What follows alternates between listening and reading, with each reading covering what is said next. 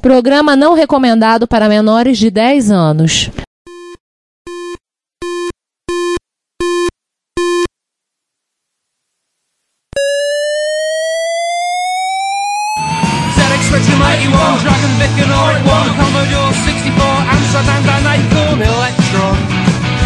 Vic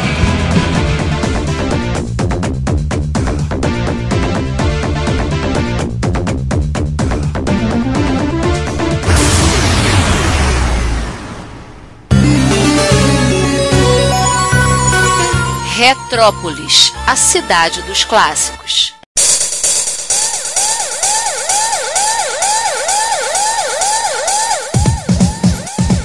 Falando em tecnologia, né, o GS herdou muita coisa que ainda estava lá largada do Apple III, como por exemplo o sistema que permitia de fundo e, e frente, fundo e borda da tela de texto, era do Apple III. O Apple II é sempre preto e branco, o modo texto. Ele também recebeu vários elementos, conceitos do SOS, que era o sistema operacional do Apple III, foram implementados depois no GSOS, que é o sistema operacional do GS. Só uma coisa, o sistema operacional do Apple III era SOS? É, eu já pedia socorro à máquina máquina.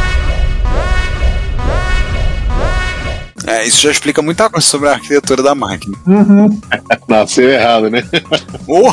Piada pronta. Uhum. Piada pronta, você falou tudo. Em inglês e português, né? Uhum.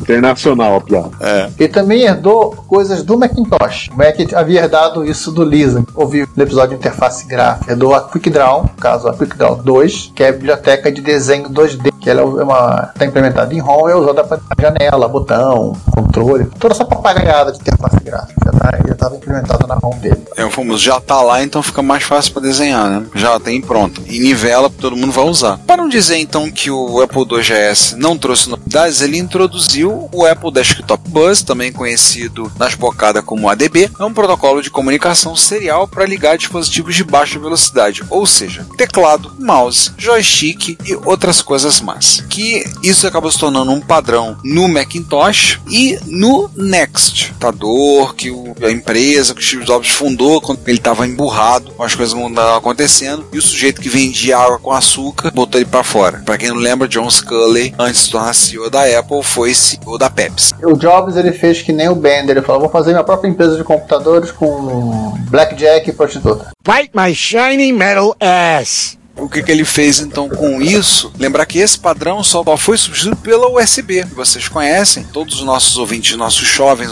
conhecem a USB. Lá no final da década de 90, já com o iMac, no período pô, quase falência da Apple, da volta do Messias, ou do Job, que aí começou a usar o padrão USB. Mas até então o ADB era usado direto. E ele começou primeiro no GS. Para fechar, o GS também tinha a Mega 2, né? Que é integrado que a gente já. E vocês estão vendo aí nos álbuns de fotos, as fotos gentilmente cedidas pelo Celso. Foi criado pelo Dan Hillman e pelo Jay Rickard com o objetivo de criar um Apple II de baixo custo, que é meio estranho, né? Um Apple II de baixo custo, né? Na mesma frase. Quando alguém fala hoje em dia para mim que produz Apple, oh, as coisas da Apple já são muito caras. Eu viro e falo assim: a Apple sempre foi cara.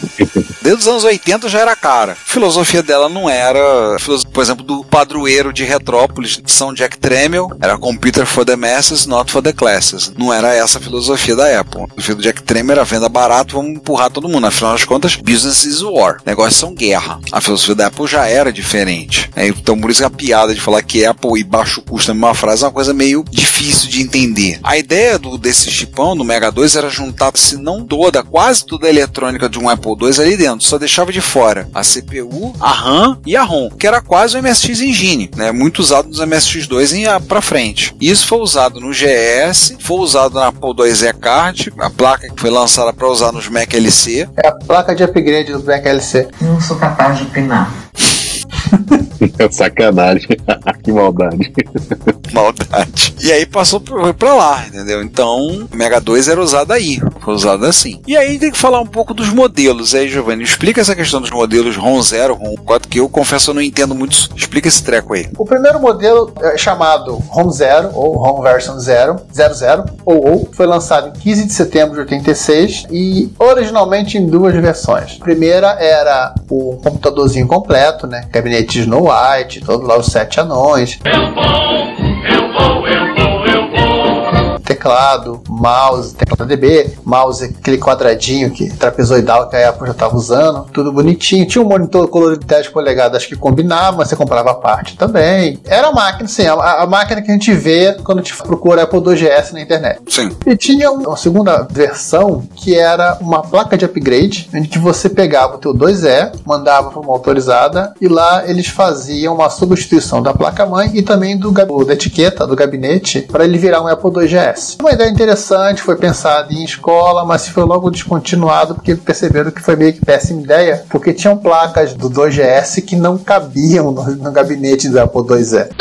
É, você não podia expandir a RAM, né? E você ficava assim, ó, a porta DB e essas outras coisas assim. É, tem um vídeo do canal Action Retro que saiu agora, início do mês de maio de 2022, onde o Chan, o cara que faz o canal, ele monta um 2GS com essa placa de expansão em um gabinete transparente, com um teclado mecânico, e ele fala desse problema da expansão tudo. Mas como esse gabinete foi feito pensado para receber essa placa do- de expansão do GS, então ele tem todas as portas direitinho, tudo certinho lá. É um gabinete de acrílico transparente, mas a expansão de memória do GS não cabe. Aí ele mostra como ele resolve. E uma coisa que ele comenta, que eu até quero na pauta, essa placa, essa expansão, era quase o preço de um GS. Aí ele disse, olha, não valia a pena. Era melhor você, você usar o teu GS e pegar o teu Apple II Plus ou 2E e dar para teus filhos brincar. É inclusive o que o Banff se comenta, que naquele nosso episódio pré-histórico de Apple II, você transformava dois computadores em um, literalmente. Pois é. Então, assim, até vou ver se eu mando pra gente colocar no show notes esse vídeo do Action Retro que ele mostra isso. Bem interessante. Como preparação para esse episódio, eu fui assistir. E ele mostra isso. Ele montou uma máquina nisso. Inclusive, ele demonstrou essa máquina na Vintage Computer Festival do leste americano de 2022, que aconteceu no final de abril 22. Aliás, de passagem, esse é um excelente motivo para eu querer ir aos Estados Unidos. Um encontro desse, que caraca, é difícil você ficar besta no encontro, que as coisas que aparecem, fica doido. Eu vendo os vídeos, eu fico doido, vendo. Impressionante. E ele levou essa máquina para mostrar num gabinete acrílico, tudo, mas ele fala dessa questão da expansão. A expansão de RAM não entra. Aí ele fez uma gambiarra lá,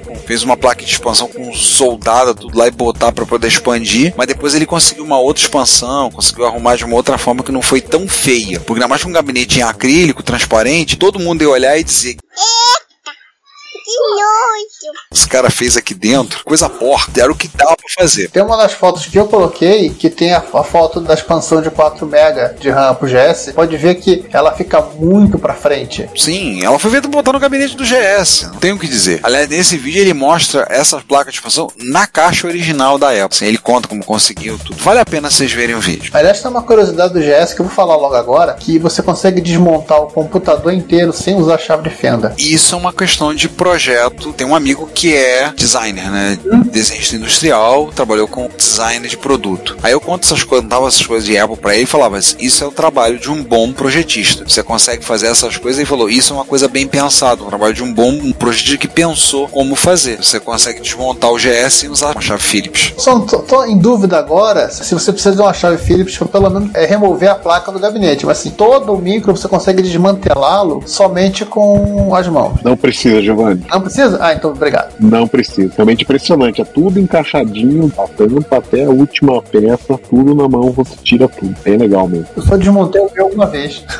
então não lembrava. Isso, inclusive, depois foi se tornando um padrão para os Macintosh. Porque a primeira geração de Macintosh era aquela que até a chave de fenda para você abrir tinha que ser um modelo específico. Isso. Que acho que até hoje vendem no eBay, né? Isso. É uma chave compridona. Para poder pegar um parafuso que tá lá embaixo. Sim, sim, eu já vi vídeo desmontando o Mac original. Jesus amado. É igual aquela galera que, das antigas que falava do mecânico do Fiat 147, que tinha que ter uma chave específica para mexer no motor. É, não conseguia pegar. Uhum. Só o parafuso lá embaixo. Mas aí voltando, teve ainda um terceiro modelo do, do ROM Zero. Esse vendeu 50 mil unidades de fabricaram, isso aqui é uma edição especial, que é para comemorar justamente os 10 anos do Apple II, que são 87, e que consistia do GS comum, né? Esse mesmo GS que a gente já falou. É, acima tem o autógrafo do OS silcado no gabinete e outros 12 engenheiros-chave do projeto, acho que na TAM. Dentro, né? É, por dentro. Como algumas pessoas falam, é um upgrade muito fácil de fazer, só trocar a tampa. Boa. Todos eles estão trazendo o WDC 65C816 rodando a 1 MHz ou a 2,8 MHz, 256K de memória RAM, que eram 128 para slow RAM e 128 para fast RAM, o que logo se percebeu que era pouco, 128K de ROM, o original tinha quanto? 32K de ROM, não era? Ou 16? 16, o Apple II Plus. O Apple II e o 2 Plus. Não acho que o 2 tinha 16K. O 2C eu acho que tem mais. É, o 2 Plus vinha com 48K, standard, né? É, de RAM e 16 de ROM. Isso. E aí você normalmente tinha a opção de botar uma language card que botava mais 16K para fechar o 64 que o processador endereçava diretamente. Uhum. Tem chaveamento de mão. Mas eu acho que o família 2C, como ele tem firmware interna para trabalhar, né? Eu acho que ele tem uma ROM um pouquinho maior. Mas eu não tenho certeza agora. O 2C Plus com certeza. Para o que? Na RAM e ROM, 7 slots de expansão. Um deles é a expansão de RAM, né? A AUX, que é própria da, da família Core 2 a partir do E. Duas portas seriais, ou seja, modo e impressora. Uma interface Smart Drive, que ligava drive de disquete 5.4, 3.5 ou até discos rígidos.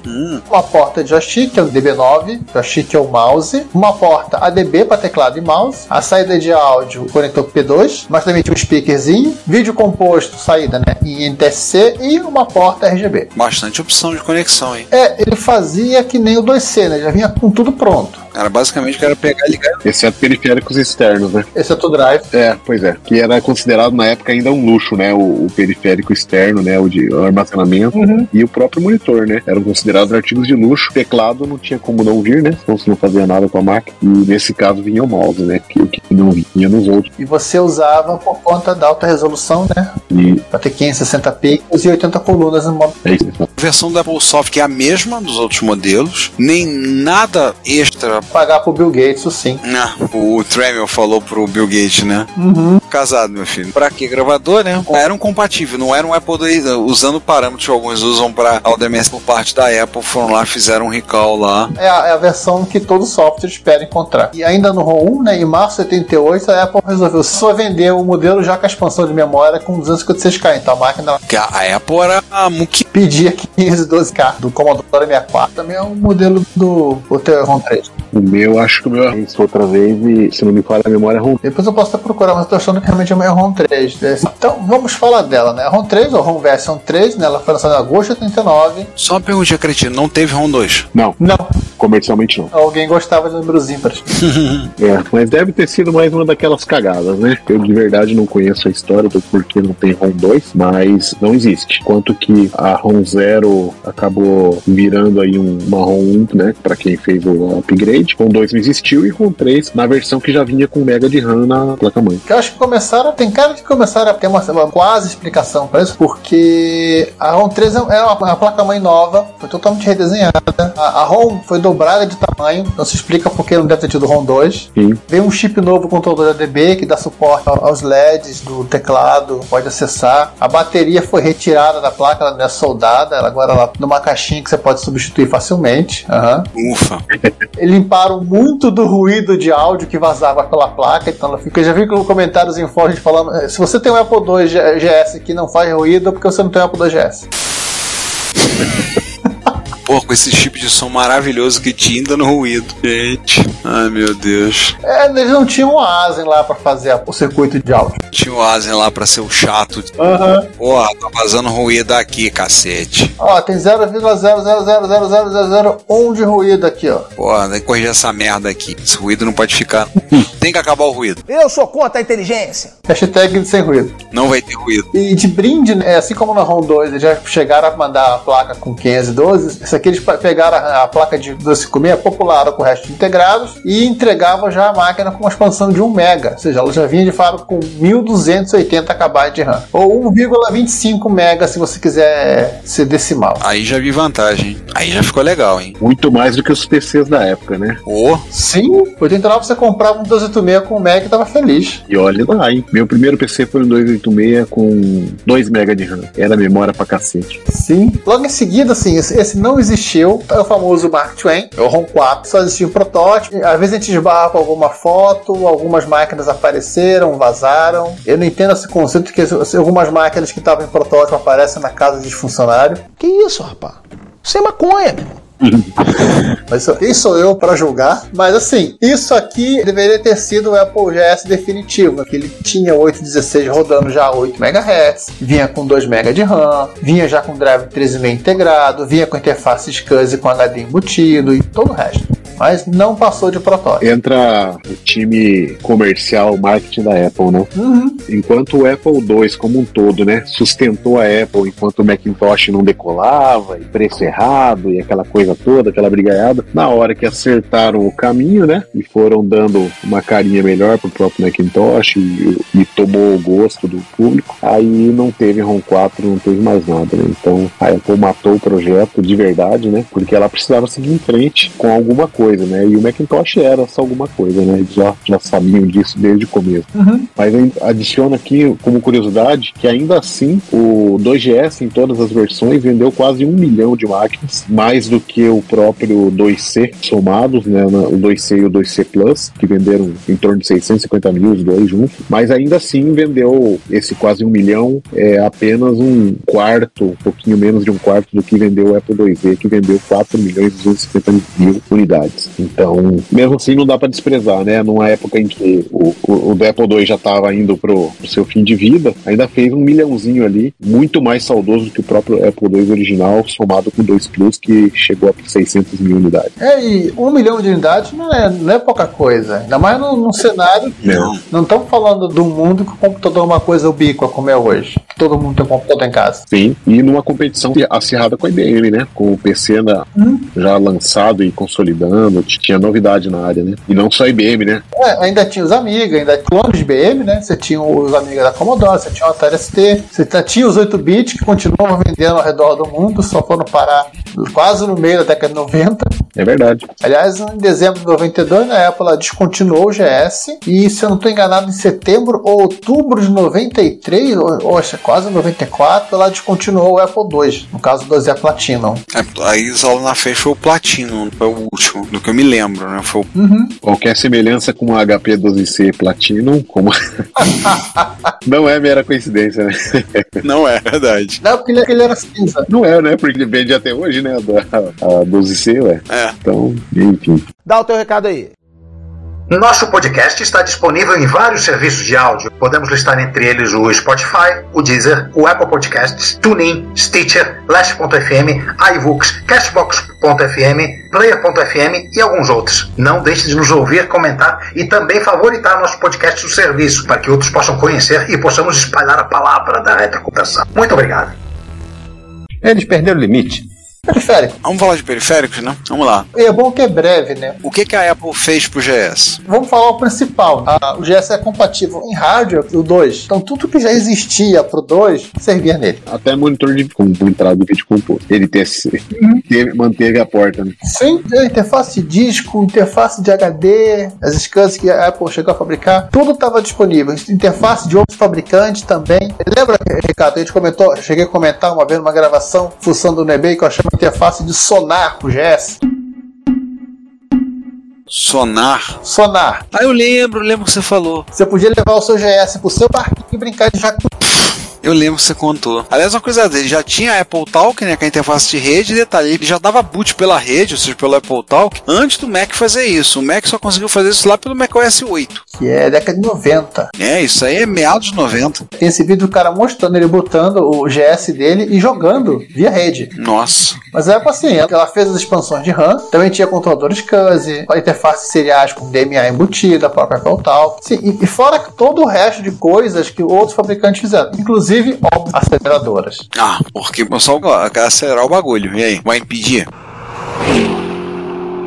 Aliás, todo usuário que se preze de Apple 2 tem que ter uma aceleradora, né? Sem aceleradora, os joguinhos, aqueles softwares mais pesadinhos, não, não rola. É, o GS a 8 MHz deve ser uma coisa fantástica de usar. Com certeza. E aí vamos falar um pouquinho do sistema operacional, né? Já no caso do software que rodava, você tinha o software legado do Apple II, que rodava nele como se fosse um Apple II normal. Você tava lá em 1 MHz, e vamos que vamos. E você ia lá jogar, tipo, jogar seu Karateka, rodar lá o seu Capitão Goodnight, Castle Wolfenstein, que seja. Você tinha o software legado do Apple II que rodava 2,8 MHz e aproveitava dessa capacidade, desse fato, né, o que dava uma boa ajuda. Rodava um Apple Works a quase 200% de aumento de performance. Uhum. E por último, o software nativo de 16 bits, que aí era um outro universo. É, a maioria, a maioria não, quase todo software de GS roda direto em 16 bits. Além dele enxergar até 16 MB de RAM, ele já está rodando em modo gráfico, já roda interface gráfica. Sim. No caso aí, todos os jogos são exclusivos do GS, né? O sistema operacional, o System GS e as aplicações para rodar na interface gráfica. O sistema original era o ProDOS 16, que na continha um core de 8 bits. Depois virou o GSOS, que era totalmente 16 bits. Depois ele foi rebatizado para System GS, que ele copiava a interface gráfica do Macintosh. Que aí ele passou a seguir a mesma numeração que o System do Macintosh. Eles tiveram 5 e eles tiveram o 5 e o 6, né? Que com o System 7 a Apple já não tinha mais GS na, na venda. Chegou a existir um, um system até pelo Apple IIe, né? Bem rudimentar. É, que eles chamam de mouse desk. Isso, bem rudimentar, né? Pelas limitações gráficas da máquina, mas. Porra, esse é nome mouse desk? Caraca. É, o código fonte está liberado e tem uma galera que tem mexido nesse cara, inclusive. Do ponto de vista visual, assim, ele é igualzinho funcionalidade ao nosso, nosso colega System. Inclusive, eu cheguei a rodar esse cara, mas rodei no, no Apple IIc Plus, rodando a 4 MHz. A 4 MHz ele é maravilhoso. A 1 eu não lembro. Acho que eu nunca rodei.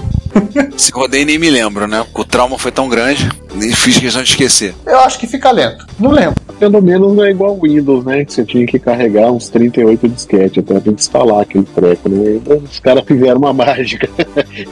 é, eles fizeram rodar em um disquete só, que já é um. É fantástico, né? E o próprio, como vocês comentaram aí, né? A ROM do 2GS, especialmente na ROM 3, com 256K, esse cara aí tinha muita coisa, né? Muita rotina do sistema operacional embutida, né? Na ROM. Então isso facilitava o software carregável, né? Ser pequeno, permitindo inclusive dar boot a partir de disquete. Se fosse de 3,5, então, maravilha, né? Uhum. Não, vários sistemas operacionais usavam esse macete de jogar coisa na ROM, né? É, o Amiga tem muita coisa disso. O Amiga faz o caminho contrário depois. É. Que quando você começa a botar mais RAM, ele começa a deixar de usar aquilo que tá em ROM, que a ROM é mais lenta que a RAM, né? E passa a usar as rotinas em RAM. É bem curioso isso. Agora, o que, que aconteceu em 2015 com a questão do System? Eu tô vendo aqui. Então, a última versão que tinha do System GS era 6.01. Aí em 12 de junho de 2015, alguém fez o seu próprio bomba patch 100% atualizado para o System GS6 e lançou a versão 602, que corrigiu assim um monte de bug notório conhecido que já era até íntimo do usuário. Chamava os bugs de meu bem e tudo, né? Meu Deus! Jesus! É, e também adicionou novas funcionalidades. O GS ele tem coisas muito interessantes para você pensar, porque isso é, entre aspas, um computador de bit. Ele tem uma camada de abstração para file system, você podia, você podia já montar, que é coisa, coisa que ele herdou do SOS. Podia montar partições em ProDOS, nativo, né, do Apple II, partições em DOS, antigo do, do, dos Apple II, do Apple II Plus, provavelmente, e até mesmo ele consegue montar, formatar e montar partições HFS do Macintosh. Hum. Uma coisa, eu não entendi. O, o System GS, o código fonte dele foi aberto? O código não, foi, foi patch no binário mesmo. Uau, gente. Igual aqueles patch que a galera fazia na MS-DOS. O pessoal faz. né? Tem gente fazendo isso, hein? O próprio DOS 3.3, né? do- Que foi a última versão da Apple pro, antes do ProDOS. Tem cara que fez lá o DOS 3.4, tudo que é patch binário e byte edit em cima do, do código.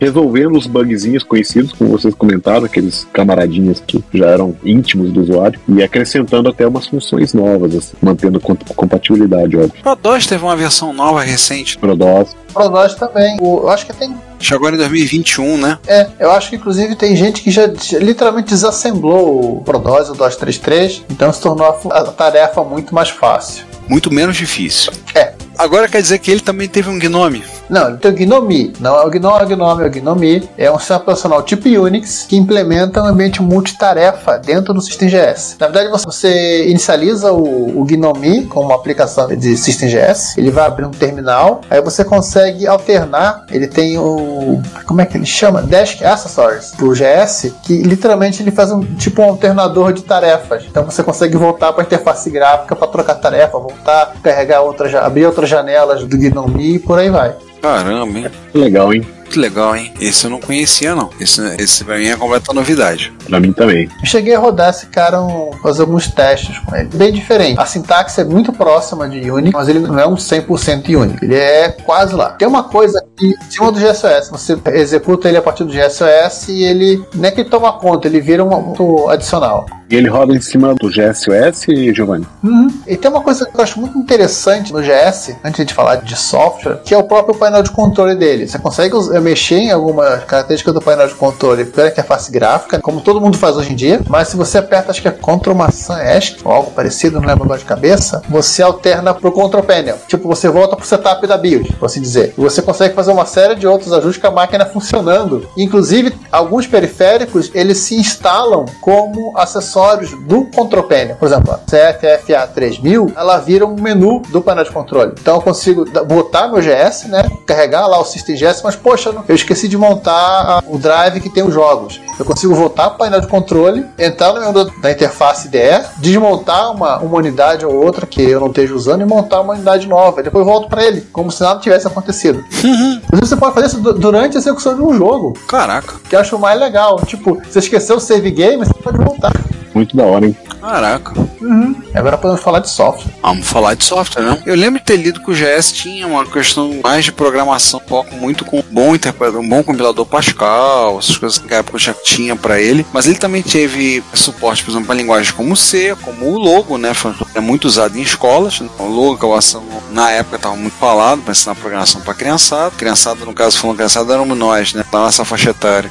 E versões de Basic específicas para ele. Além dele, tinham lá o Apple Works, específico Apple Works para o GS, o Deluxe Paint, mas para Da EA, para da EA, né, para você pintar o set, para desenhar. você pintar o faraó. É, O HyperCard, né, que surgiu no Mac, mas também ganhou uma versão no famoso HyperCard, né? Mas também ganhou uma versão pro GS. Inclusive, acho que al- alguns arquivos até são compatíveis entre Mac e GS, mas não tenho certeza. agora não, você falou famoso, famoso mesmo é o Print Shop. Ah, é. Esse é famoso. Por favor, né, da Brother Band. Todo mundo fazia para fazer na época no PC e também tinha originalmente para o Apple II, principalmente também para o GS específico, para você fazer o seu cartão de aniversário lá, imprimir ou ele dobrar. No bico da empresa. Não, no amigo da empresa você imprimia o banner na impressora, fazer aquele banner de formulário contínuo lá, gigante. É, isso. Isso você fazia no mico da empresa. Em casa, no máximo, uma folhinha, né? Claro, quem tá pagando papel era o patrão. Eu vou pagar no meu. É ruim. Acertou, otário. E ele também teve a sua versão de WordPerfect, como quase toda máquina, quase todo computador pessoal norte-americano teve uma versão de WordPerfect. Uma curiosidade, no GS ele tem o Marinette, que é uma pilha de CPIP, foi feita em- direto em assembly de 65816 e literalmente clean room, né? O cara pegou as RFC, se trancou no quarto e fez. Gente, mas como é que ele entra no GS? Serial. Não, sim, mas eu tô perguntando a questão do Marinette, como é que ele funciona? Ele funciona com coisa que roda por cima do seu profissional, uma aplicação que você executa. É, é um stack de CPIP, tipo o nosso querido e amado Trumpet WinSock. Thank you. Querido amado, fale por você. Eu achava que eu lembro uma merda. Fale por você. de jogos, porque nós gostamos de jogos também, né? Apesar do João não estar presente, nosso especialista em jogos residente, ele contou com lançamentos como da Electronic Arts, além do Paint, da Epics, Interplay. E não era FIFA, tá? É, não era FIFA. É, a Mindscape, a Sierra Online, então teve versões dos, dos Adventures da Sierra, inclusive dos mais recentes. Acho que ele tem até o King's Quest 3, se eu não me lembro assim. Eu lembro que foram dois, acho que ele teve também o King's Quest, King's Quest 3, além dos Space Quest e outros Quest lá. É, ele tem o King, ele tem o Space, acho que tem, ele tem Policy Quest, mas não tenho certeza. A Taito, né? Obviamente a Taito of America, coisas pra lá. E era uma, um Apple II, né? Então muito usado em educação, muito software educacional, educacional mesmo. Não é aquele tipo de educação que vocês estão pensando, não, tá? Suas mentes poluídas. É Oregon Trail, pra você morrer de diarreia, isso que é importante. Ah, é. Tinha que ter, obviamente, Oregon Trail. Mas hoje em dia tem até Oregon Trail até pra MSX. Fizeram pra MSX. Tá resolvido. Você pode morrer de diarreia tocando a sua, a sua diligência, né? Você pode morrer de diarreia em muitas plataformas. É, verdade. Só pra falar, citar alguns títulos, a Titan of America, acho que ela fez um trabalho muito bom no GS. Né? Em 90 lançou o Rastan. Não sei porque o nome é Rastan, não é Rastan Saga. Acho que no MSX é Rastan Saga, no arcade é Rastan Saga. É, no MSX e no arcade é Rastan Saga mesmo. Então não sei qual o motivo de terem tirado a saga. Mas assim, você sente que o processador ali tá morrendo para rodar o jogo. Mas você vê que a versão assim, ela é visualmente muito próxima do arcade e muito mais bonita que aquela Mequetrefe que a Titan do Japão fez pra MSX2. Aquela versão, ela só, o personagem é bem feito, só. Todo o resto é o resto. Não, o personagem é bem feito, os cenários são legais, mas agora os inimigos, acabou toda a criatividade, acabou ali tudo, né? Os inimigos. Acabaram os sprites. Acabaram os sprites todos, usaram todos no personagem. Outras duas versões de jogos que a Taito fez muito bem pro GS são os Arcanoid, 1 e 2. Assim, eu acho que o Arcanoid 2 é igual ao MSX2, e o Arcanoid 1, não, visual, tem gráficos um pouco melhorados, né? E um som que tá, tá aproveitando o Sonic, nos dois casos. Hum. Tiveram alguns portes de alguns jogos japoneses que vieram pela Game Art, né? Com o Texter, o Sylphid, mas portaram um, pelo menos um tal de Ancient Land of Ease.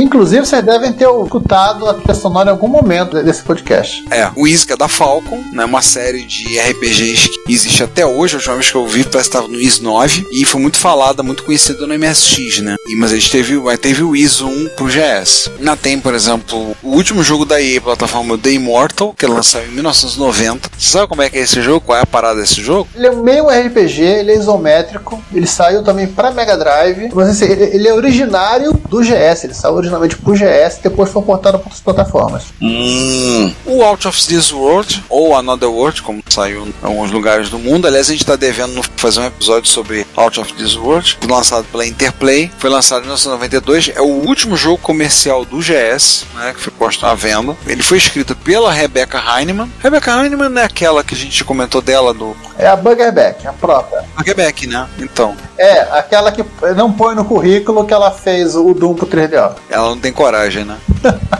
Mas assim, ela fez junto com a versão que ela fez o porte pro Super Nintendo e só saiu pro GS porque ela encheu o saco para venderem. Ela encheu o saco da Interplay, ela arrumou um grupo de usuários assim, ah, vocês não querem vender? Tudo bem, vocês não querem botar na loja, vocês não querem ter trabalho. Vocês querem pelo menos vender pro grupo de usuários? Ah, tá bom. Aí os caras botaram em disquete, botaram em e deram umas cópias pros caras. Deu um tempo os caras ligaram de novo. O que vocês querem? Queremos mais cópias. ela conta essa história, quer dizer, conta a história do desenvolvimento do Out of This World pro Super Nintendo, né, com toda a má vontade da Nintendo, toda uma tiranice da Interplay, e a parte mais legal, assim, que ela, desse vídeo que ela vai explicar, é que ela conta do reconhecimento do próprio o Eric Charry, né? Então a versão do Super Nintendo ficou muito boa. É legal. Mas a imagem de, da, da capa do jogo original, ele, ele fez. É da época que desenvolvedores de jogos eram homens e faziam todo, todo o jogo, né? Faziam tudo, né? E aí, ela é pintada, ela é muito bonita. Ele deu uma réplica desse para um quadro que ela tá no quadro na sala de troféus dela. Só um detalhe, vamos deixar um vídeo de toda essa história aí, mais de uma hora dela contando as lamentações dela, tá? Você tem o Wolfenstein 3D, que foi a loja que o lançou como share em 1997. Detalhe que ele parou de ser produzido no final de 1992. Sim, é a versão do jogo de tiro em pessoa para o GS. Por favor, use uma aceleradora. E vale lembrar do pessoal do um grupo de usuários francês do GS, que é o Brutal Deluxe. Sim, tem usuários não americanos do GS, né, usuários europeus do GS. Que quando eles soltam uma, uma tradução, fazem correção de bug, ou então fazem algumas coisas, algum material novo para o GS. Te solta aquele bomba pet 100% atualizado para fazer a tradução do jogo. Ou quando estão irritados, solta o código fonte inteiro desassemblado do produto.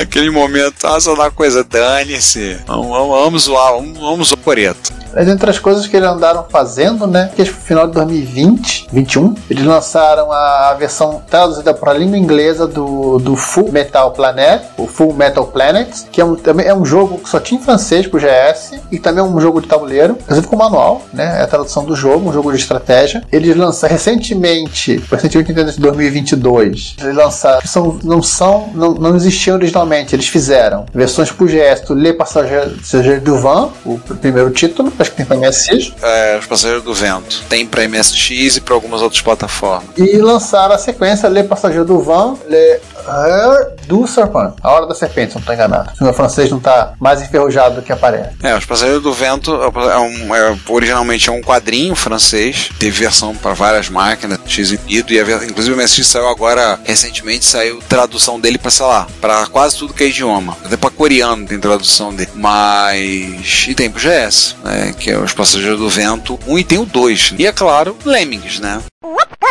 Porque afinal de contas nós gostamos dos Lemmings. Essa é uma versão de usuário. Vale também aquele conselho, né? Use uma aceleradora, porque sente que o GS tá sofrendo pra ro- rodar esse carinha. Ah, O Lemmings no próprio PC, né? Ele já era sofrível na partir da fase 3, 4, 5, já não rolava mais. Ele já gritava, né? Gritava, isso num 386, né? Oh, já esperneava lá, gritava horrores. É, a gente não tinha na época, né, placas de vídeo com aceleradora, com nada disso, né? Era, era VGA rudimentar, né?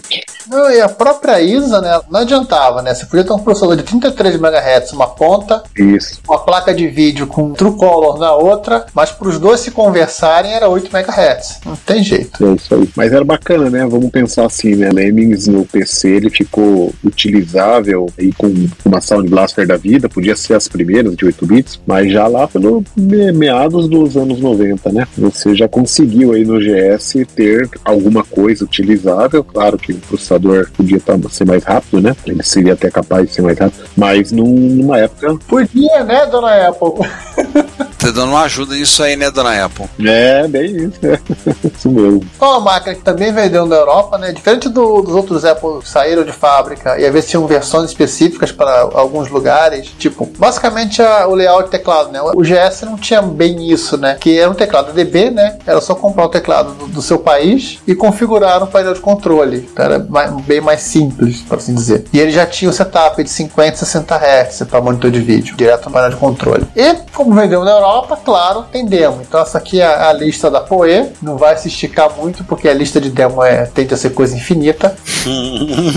Mas vamos citar aqui o, um dos últimos produtos, né? Da, da galera da Ninja Force, também é francesa. Acho que bobear é, é, um- é só um apelido para Brutal Deluxe, tá? Mas não tenho certeza. Foi 11 primeiro colocado na Revision de 2021, que é o demo No Hard Feelings. E eles fizeram jogos também, né? Fizeram um clone do Bomberman, que é o Kabum. Dá pra jogar quatro caras, né? Pô, legal. Mas ele não tem porta de joystick pra isso. Tem uma porta de joystick. Né, uma porta de joystick, um, te- um joystick e o resto se batendo no teclado. Nossa, fico imaginando. é interessante que o GS tem, uma presença grande na França, né? Você vê que tudo que a gente tá falando é, é francês, né? Europa. Curioso isso. Como algumas máquinas mesmo importadas acabam ficando meio que localizadas, né? Acabam ficando assim. Apesar de não estarem nem bem próximas do país de origem, né? Tipo o MSX na Holanda, por exemplo. É, a MSX na Holanda, o Commodore 64 na Alemanha, o Apple II GS na França, acabaram ficando assim mais. Na Espanha não, né? na Espanha foi uma zona. Na Espanha foi Espanha Spectrum, né? E também com MSX, né? Tudo bem, o Amstrad lá na rabeira, mas tudo bem. Na Espanha teve de tudo e como diz aquele ditado espanhol, onde comem três, comem quatro. Então tudo bem. Não, tá valendo. Pode dar um recado. Nosso site e podcast são gratuitos, o que significa que você gasta nada para visitar o nosso site, assistir o que temos no nosso canal do YouTube, ouvir nossos episódios, nada. Mas isso não significa que não tenha custos, pelo contrário. Nós da equipe investimos tempo, conhecimento e dinheiro nossos para entregar a vocês o melhor conteúdo que pudermos proporcionar. E nós não pretendemos poluir nosso site com anúncios, ainda mais em tempos onde bloqueadores de anúncios são fatos da vida da internet de hoje em dia. Então, pedimos a vocês que colaborem conosco para o sustento dessa nossa iniciativa cosmopolita. Você pode pagar o IPTU, sim, o Imposto Predial e Territorial Urbano da cidade de São Tramiel de Retrópolis. Mas aqui o tributo é facultativo e o valor é baixo. Logo, pedimos uma contribuição no valor de um cafezinho ou de uma garrafa térmica cheia de café. Na página relacionada no nosso site, você pode encontrar maneiras de você contribuir. Agora, se você doar o valor de alguns cafezinhos, você poderá receber um brinde nosso, um cordão de crachá ou de pendrive, a sua escolha. Se o valor for ainda maior, você ganhará, além da nossa gratidão, uma camiseta. O frete é por nossa conta. Nós temos também QR Code para depósitos via Pix, temos a nossa chave Pix, além de botões para doação pelo PagBank, pelo PayPal, pelo Mercado Pago. Então, contribua pagando o IPTU como um legítimo residente de Retrópolis. Você também pode ir para o link de loja no menu superior do nosso site e adquirir no Mercado Livre ou no Shopee algum dos itens que vendemos: camisas, cordões, adesivos, os itens das nossas campanhas de financiamento coletivo, como os baralhos de amigos e videogames e o livro do MSX2 revelado. Temos também links de afiliados que estão na lateral direita do site abaixo das nossas redes sociais. Se você for comprar algo na AliExpress ou na Amazon, acesse o site a partir dos nossos links que receberemos uma pequena comissão da sua compra. E, por último, se você quiser doar algum item de hardware, aceitamos de bom grado. Sempre temos interesse em incorporar o erário retropolitano, algum microclássico precisa de carinho e amor para dar alegria a muita gente. Todas as doações, lucro obtido nas vendas, comissões de link de afiliados, tudo é revertido para a Secretaria de Fazenda de Retrópolis para a manutenção da estrutura da nossa cidade. E você estará nos ajudando a manter a cidade dos clássicos viva e ativa. Muito obrigado pelo seu apoio. Seu reconhecimento não tem preço. Tá encerrando o programa. E aí, falando então, pra gente já nos encaminhando para o final desse episódio, o legado do GS, lembrar que John Carmack, aquele cidadão que todo mundo já ouviu falar aí, aquele cara que fez o tal do jogo da Katana, né? É, o amigo da, daquele outro John, o Romero. Qual foi o dos dois que eles viram outro dia no leilão, foram lá, viram e compraram um, um Apple II no leilão e anunciaram? Ah, quem é- vive comprando coisa dessa é o John Romero. É o John Romero. Pensei que tinha sido o Carmack que comprou. Mas ele começou com o desenvolvedor no do Apple II GS, Profissional lá, pagando os boletos a Apple II GS. essa vida bandida, né? É, inclusive o ciclo se fechou, né? Porque depois portaram o Wolfenstein pro GS. É, um jogo que a gente já citou, o The Immortal e o Zen Golf, foram escritos pelo Will Harvey, originalmente para o GS, depois foram portados para o Mega Drive. O Zen Golf, se não me engano, ele foi portado para várias outras máquinas de 32 e 16 bits. E eu acho que o Zen Golf, inclusive, foi portado para outros, outros hardware japoneses. Daqueles que não, não, não- aparecem por aqui, tipo FM Towns, eu não, não tenho certeza. Lembrar que assim, um dos melhores sites de referência a respeito do GS é o site do Alex Lee, que é um site sul-africano, que é o What is the Apple II GS. É um dos melhores, se não o melhor site sobre específico do GS. Então tem uma lista imensa de software e hardware feito para ele.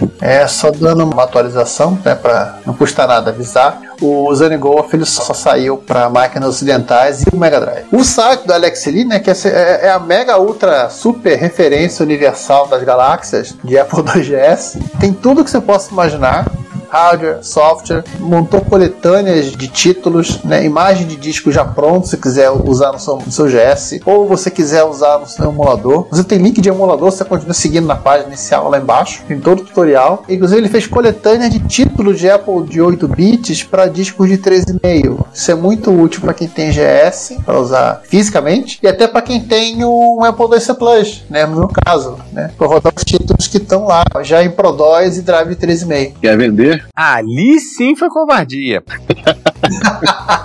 Esse Apple II C Plus aí é raridade, hein? No Brasil. Eu gosto dele, é tão bonitinho. Esse é maravilhoso. Essa máquina aí. é- Apple IIc ainda se acha mais fácil. O 2C Plus é top. Quer vender a da dureza, né, parceiro? Vocês estão presenciando agora nesse momento uma tentativa de negociação. Depois a gente conta se foi bem sucedido. Duvido que vai ser, né? É difícil. Não, eu não conseguirei comprar essa máquina de novo. É verdade. Não venda, não venda. Ainda mais por quanto eu paguei na época, que foi tipo 30 dólares. Fez certo, Renan. Não vai mesmo. Bons tempos, né? Bons tempos. Era só comprar e mandar vir, né? Porque hoje 30 dólares eu não compro nem um drive 3,5 pra substituir. Nada. Os caras estão vendendo, acho que a, a capa do manual por isso aí. Gente, tá feia a coisa. A capa do manual, tá? Não o manual. O manual sem capa tem bastante. O que, que vocês querem arrumar com o manual? Quer o manual, vocês vão ter que pagar mais caro. Tá pensando o quê? Exatamente, é. E agora que você já comprou a capa, até pode fazer um desconto.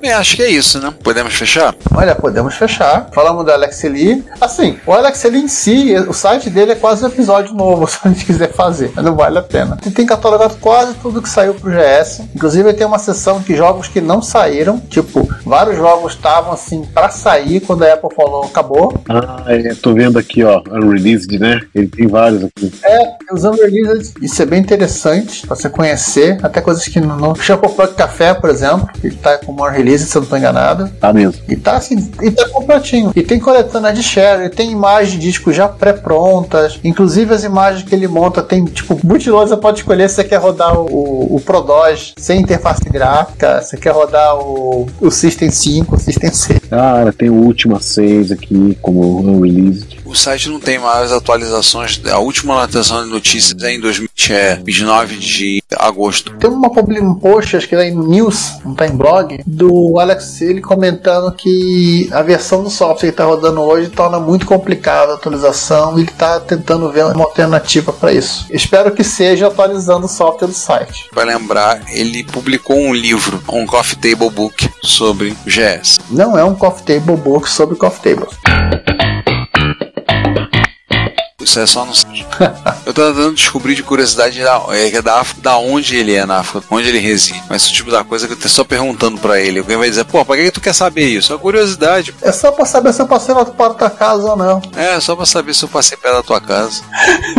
Quando a gente foi, eu e minha esposa, a gente foi à África do Sul, minha esposa falou: Ah, será que tem alguma coisa lá de computador desse que você gosta? Será que não tem lá? Aí eu procurei, eu tinha falado disso. Eu falei: Ah, Cláudio, é só o site do Alex sobre o GS. Só que não sei onde é que ele mora. O país não é pequeno, né? A gente não vai ter muito tempo lá bater papo com ele, sei lá. tem mais tem outras coisas pra fazer na viagem, né? Pois é, né? Mas é porque já teve viagem que eu aproveitei pra fazer uma caçadinha. pra trazer alguma coisinha, né? Ah, sabe como é que é, né? Não vamos perder a oportunidade, né? Quando foi no caso pra Europa, a África do Sul é mais complicado. Mas é mais, o bagulho é mais doido. Mas é um site bem interessante, assim. Bastante conteúdo. É mesmo, bem legal. Impressionante. A un Unrelease, galera. Gente, um bocado de coisa que saiu. O que eu sempre achei legal do GS era essa, também foi o calcanhar de Aquiles, né? Mas essa, essa compatibilidade com o Apple II que te permite você sair de onde você já estava, ou né, se você é um usuário ou já conhece alguma coisa de Apple II, digamos que você arrumou um Apple II GS e você não tem uma unidade de disquetes compatível com o padrão lá, o DB15 lá, esqueci o nome da interface lá. Mas você tem lá por acaso uma Smart Drive. Smart Drive, isso. E para ajudar a Apple lançou umas três coisas com o nome de Smart Drive. Sim, os nomes são reutilizáveis, né? Como depois veio lá os. Quando era disquete era Super Disc, depois quando era DVD gravava era Super Disc também. O Super Disc era um nome que eles usaram pra caramba também, né? Uhum. Reutilizaram. Tá? Tinha o. Como é que fala? A marca registrada, né? Já tá registrado, não custa nada usar de novo. Né? Recycle.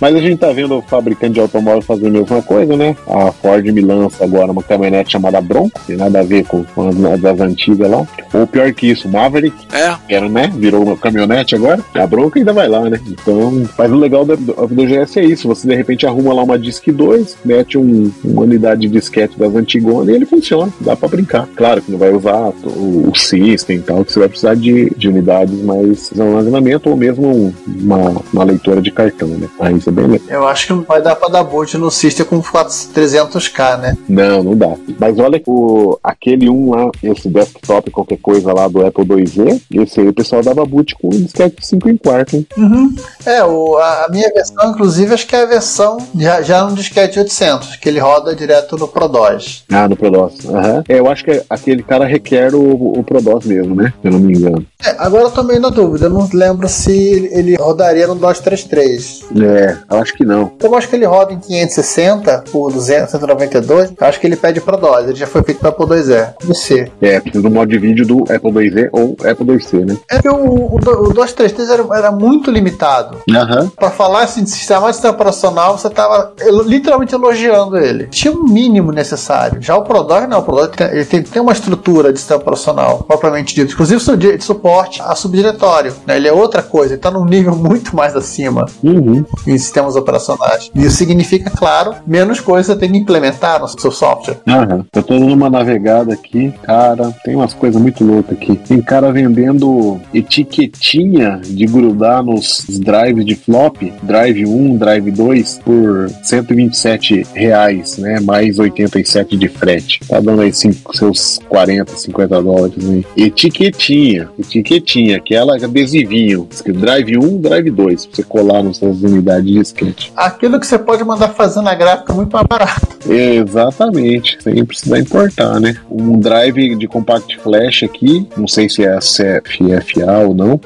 Ah, não, mas é da Reactive Micro. 999 dólares. E tem gente observando aqui, ó. Já vendeu um já. Só observando. É, porra. Eu, eu vi que saiu pro Apple uma tal de boot, fazendo uma prévia. Cara, a boot é muito legal. Muito legal. Uhum. Porque é uma ROM, né? Aham. O cara mete uma ROM, espeta no slot, roda em velocidade do barramento, praticamente, né? Com a memória. E já com uma coletânea de software bacana ali, né? Prontinho pra usar. É uma coisa que o, o Apple II permite. Ele dá boot com ROM disks. É, é que na verdade a lógica dele, né? Ele varre todo o barramento e aí para cada slot ele vai procurar um programinha de boot numa certa posição de memória conforme o slot onde tá a placa. E ali o cara que implementar ali pode pôr o que ele quiser ali, né? Então ele vai executar um pequeno código, como se fosse um, não é isso, mas como se fosse um, um boot sector da vida, assim, né? De um disquete, de um disco. E o cara faz o que quer. Então dá para fazer essas mágicas, né? É, inclusive isso,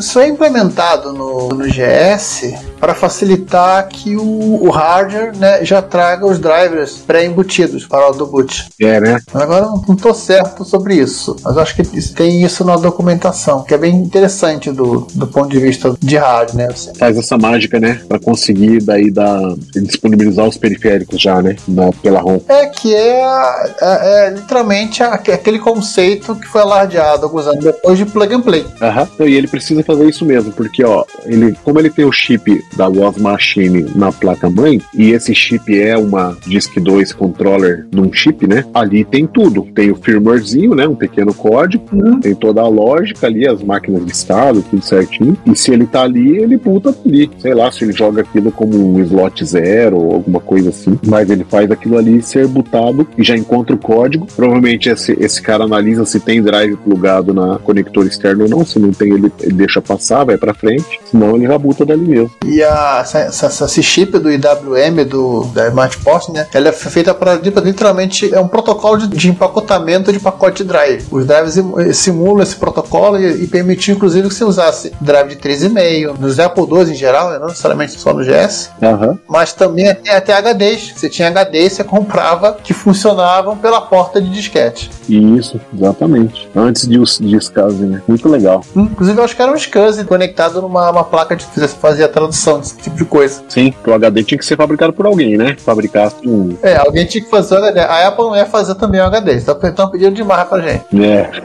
até a unidade de disquete até foi, né? Não, a Sony que fazia. 13,5 pelo menos. Sim, mas o- os primeiros, né? A Disk 2 lá, É, é, eram eles que faziam. faziam, né? Com, a, com aquela mínima, lógica minimalista lá do, do Oslo. Eu acho que eles compravam os drives da Sugar e arrancavam as peças, que era mais rápido. Certeza. Ainda vendiam o drive mais caro. Sim, ele fala assim: ó, me dá só a parte mecânica, eu faço essa plaquinha vagabunda aqui pra controlar a velocidade do motor, esse tipo de coisa, motor de passo do cabeçote, e o resto é deixa comigo. Ganhar dinheiro, né? E aí, Ricardo, vamos fechar o episódio? Ricardo fugiu. Cansou de a gente, da gente conversando aqui, Giovanni? Ricardo, a gente volta- a gente volta pra falar de MSC, vambora. Pode voltar. Ó, já apareceu. Olha eu aí. Boêmio voltou novamente. Vamos encerrando? Vamos encerrando pra não, nos esticarmos muito. Ainda tem esse detalhe. Gente, então é isso. Fechando nosso episódio aqui sobre o GS. Uma máquina muito interessante. Agradecer ao Celso por ter disponibilizado esse tempo, tá aqui falando da sua experiência, enriquecendo nosso episódio com seu conhecimento. Então, mais uma vez, Celso, muito obrigado por estar participando conosco. Uma honra, pessoal. Uma honra estar aqui com vocês. Eu, fato, não contribuí muito, né? Por com todo o conhecimento que vocês trouxeram aqui, mas foi uma grata satisfação eu participar aqui com vocês e a gente bater um papo muito agradável, muito legal. Falar sobre um- uma história da Apple que poucos conheceram, né? No Brasil a gente não teve os clones, né? Não, não, não chegamos a, a esse estágio. E, de fato, hoje muita gente consegue brincar com isso, não só com o emulador, porque muita gente tem as máquinas por aqui. Então, muito obrigado mais uma vez. aí. E o Celso mandou pra gente algumas fotos da placa do teu GS, né? Essas fotos todas no meu GS, isso, até a gente podia ter feito mais. Foquei naquilo que a gente conversou hoje, né? Algumas fotos ali dos principais chips, né? E é legal, né? Eu achei o, o maior barato ali, conseguir é, localizar dentro da placa-mãe cada um deles, né? Ah, o IWM, né? Do controlador de flops, o próprio Mega 2, II. Então, bem bacana. A Fast RAM, os conceitos novos do Apple IIgs, que são. A placa-mãe, inclusive, está bem identificada, ali fica fácil de achar onde está cada um. Vou pegar essas fotos, eu vou montar um álbum, colocar o link, vamos colocar com as legendas para vocês poderem ver, poderem identificar cada um com o que o Celso passou. A gente vai acrescentar isso porque enriquece também o conhecimento. Enriquece para vocês verem, vai disponibilizar essas fotos para todos poderem ver também. Estamos encerrando, então a gente se vê, gente, no próximo episódio. E eu deixo pro Giovanni agora no encerramento também responder a pergunta que não quer calar. Onde está rodando o gerador automático de pauta? Mas isso aí ele vai responder daqui a pouco. Nos vemos então em uma semana ou duas semanas. Estamos de volta aí. Até mais, gente. Fui. O recado fugiu, só porque no episódio de MSX. Oh, yeah. Bem, Celso, mais uma vez, obrigado pela participação. A gente, podcast, volta entre 15 a 7 dias, depende do calendário, não da gente. A pauta deve estar rodando no Apple IIc Plus, que é uma máquina muito legal. E, claro, antes de encerrar, vou deixar aqui um espaço pro, pro Celso se despedir também, né? Que acho que ele não se despediu. Legal, muito obrigado, é, Giovanni. Me despeço de todos aí, pessoal. Obrigado pela paciência né, e pela oportunidade da gente estar aqui conversando. Né? É, um grande abraço a todos e quem sabe até uma próxima. Forte abraço. Olá, eu sou Robson França, entusiasta do site Morote, e você está na Retrópolis. Seja bem-vindo.